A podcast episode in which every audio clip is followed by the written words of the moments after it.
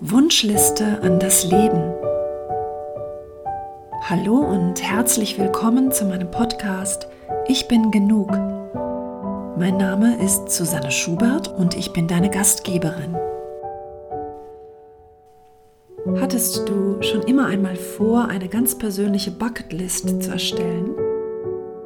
Bei uns wurde der Begriff bekannt durch den Kinofilm Das Beste kommt zum Schluss mit Morgan Freeman und Jack Nicholson im Original The Bucket List.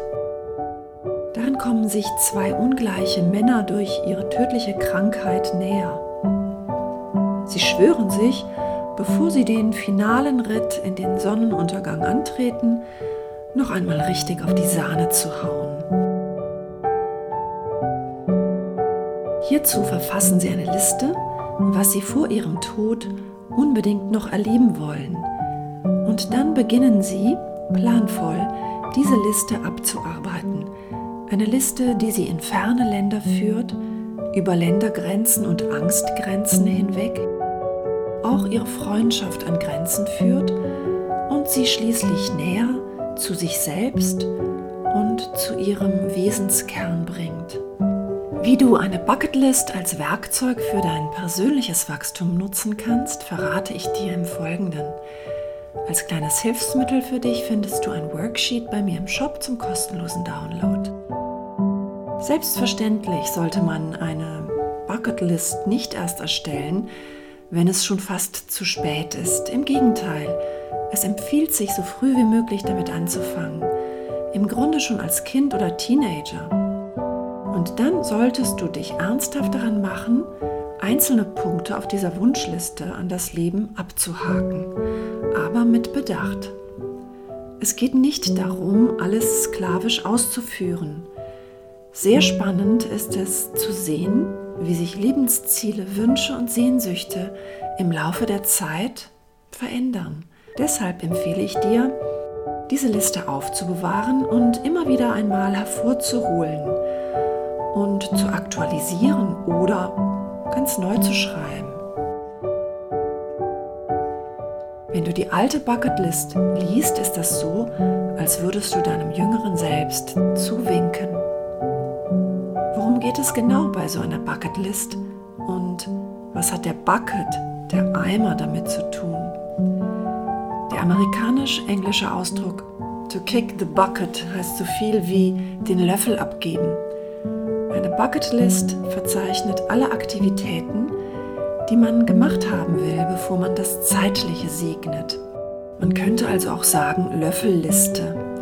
Mir ist jedoch kein Ausdruck im Deutschen bekannt, der genau das wiedergibt wie dieser Begriff Bucketlist. Sprechen wir also von der Wunschliste an das Leben. Wichtig ist, dass auf deiner Wunschliste an das Leben die Dinge stehen, die dir wirklich am Herzen liegen und nicht etwa Dinge, die andere für erstrebenswert halten. Es gibt ja mittlerweile zahlreiche Bücher, die solche Listen anbieten. Die tausend wichtigsten Orte auf der Welt, die man unbedingt besucht haben sollte, bevor man den Löffel abgibt.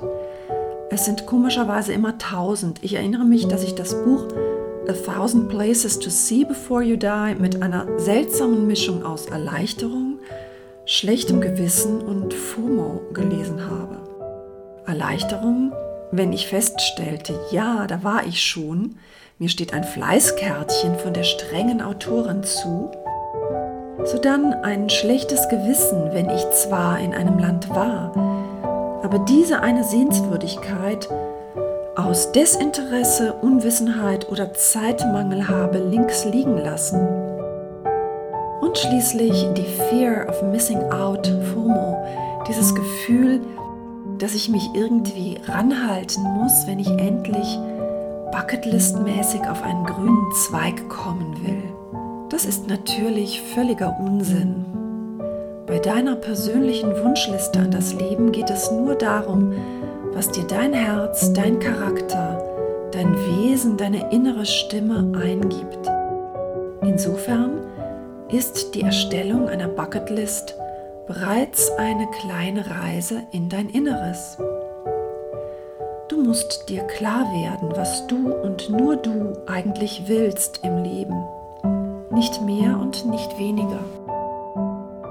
Du solltest dir daher ein wenig Zeit nehmen und dir wirklich gut überlegen, was du jetzt in diesem Moment für so erstrebenswert hältst, dass du es im Laufe deines Lebens erleben willst. Es macht wirklich wenig Sinn, einfach aufs Geratewohl Dinge aufzuschreiben, die andere erlebt haben oder die irgendwie gerade im Trend sind oder die eben in einem dieser Bücher stehen, die von Leuten geschrieben wurden, die anderen möglicherweise gerne ihren Geschmack aufzwingen. Wenn du vorgefertigte Bucketlists übernimmst, spiegelt es ja nicht wider, was zu dir selbst passt. Auf deiner Bucketlist sollten Erlebnisse stehen, die wirklich auf deiner Wellenlänge sind, die eine ganz bestimmte Seite in dir zum Klingen bringen. Den Träumen anderer nachzujagen, hat noch niemanden glücklich gemacht. Und dabei geht es letztlich bei einer Wunschliste an das Leben darum, sich und seine ureigenen Wünsche zu erkennen, zu verwirklichen und dadurch das Glück zu finden. Eine verallgemeinernde Feststellung möchte ich dennoch treffen. Ich glaube, dass zwei Arten von Erfahrungen am intensivsten und unvergesslichsten sind. Es sind zum einen Erfahrungen, die uns mit Menschen sehr tief verbinden und uns ein Gefühl von Einheit und Harmonie geben, sei es als Einheit in der Liebe, der Freundschaft oder ganz einfach im Menschsein mit anderen Menschen zusammen. Das entgegengesetzte Extrem sind meines Erachtens Erfahrungen, die uns tief in die Einsamkeit führen und damit zu uns selbst. Das können einsame Erlebnisse in der Natur sein, wo du ganz umfangen bist vom Geruch des Waldes, den Vogelstimmen, dem Rauschen der Baumwipfel, dem Sonnenlicht, das durch die Zweige fällt und das Geräusch deiner Schritte auf dem Waldboden verleiht diesem intensiven Erlebnis einen wohltuenden, sanften Rhythmus. Die Einsamkeit als intensives Erlebnis ist auch zu finden an besonders spirituellen Orten oder in der einsam vollbrachten persönlichen Hochleistung, sei es während einer ausgedehnten Radtour oder einer Bergbesteigung oder in den wenigen Minuten des freien Falls, Erde auf dich zurast, bevor sich dein Fallschirm öffnet und du sanft nach unten gleitest. Aber sei dir auch einer Tatsache bewusst, um ein Gipfelerlebnis zu haben, musst du einen Berg besteigen. Das bedeutet, ohne Anstrengung, ohne persönliches Engagement, ohne an deine Grenzen zu gehen, ohne Selbstüberwindung, wird sich kein Hochgefühl einstellen. Wenn du also deine Bucketlist lediglich als Reise-to-Do-Liste auffasst, die es abzuhaken gilt, pauschal gebucht und mit vorgefertigtem Reiseplan, dann entfaltete sie nicht ihr volles Potenzial. Doch wenn du sie nutzt, um dich zur besten Version deiner selbst zu entwickeln und das Beste aus deinem Leben zu machen, könnte das zwar auch ziemlich schweißtreibend werden, aber du hast hinterher die Befriedigung, etwas aus eigener Kraft erreicht zu haben. Hier nun ein paar Vorschläge, wie du deine Bucketlist erstellen solltest, um das Beste aus diesem Tool herauszuholen. Erstens, gib dich nicht der Illusion hin, dass die Erfüllung deiner Bucketlist dich glücklich macht. Auf der Wunschliste deines Lebens stehen die außergewöhnlichen großen Wünsche, Deine Bucketlist trägt den unmissverständlichen Stempel Think Big und das ist gut so. Sei dir zugleich bewusst, dass du Glück, Freude und Zufriedenheit in erster Linie in deinem Alltag suchen und finden solltest, in den Dingen und Menschen, die dich täglich umgeben. Reservier das Glück also nicht für die weit entfernten Ereignisse auf deiner Bucketlist, sondern pack es jetzt mit beiden Händen in jedem Augenblick. Schieb das Glück niemals auf.